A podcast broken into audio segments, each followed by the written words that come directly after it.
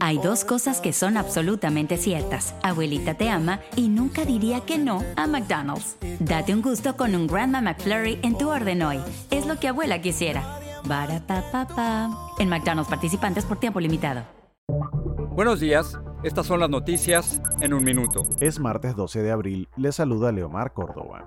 Estados Unidos y aliados dijeron que investigarán las denuncias de ataques químicos en la ciudad de Mariupol hechas por las fuerzas ucranianas. El presidente Zelensky advirtió que a su retiro, las fuerzas rusas dejan minas enterradas en muchas ciudades del norte, donde miles de civiles buscan regresar a sus hogares destruidos.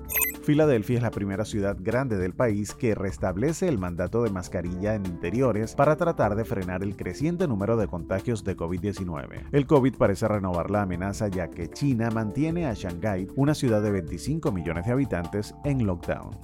Este martes la publicación del índice de precios al consumidor da una nueva panorámica de la inflación que registró el mes pasado el récord interanual de los últimos 40 años. Biden visitará Iowa donde hablará sobre sus planes para contener la subida de precios. Para hoy el área de amenaza de tormentas severas incluye a estados desde Iowa hasta Texas, donde hay advertencia de posible granizo, vientos fuertes y tornados.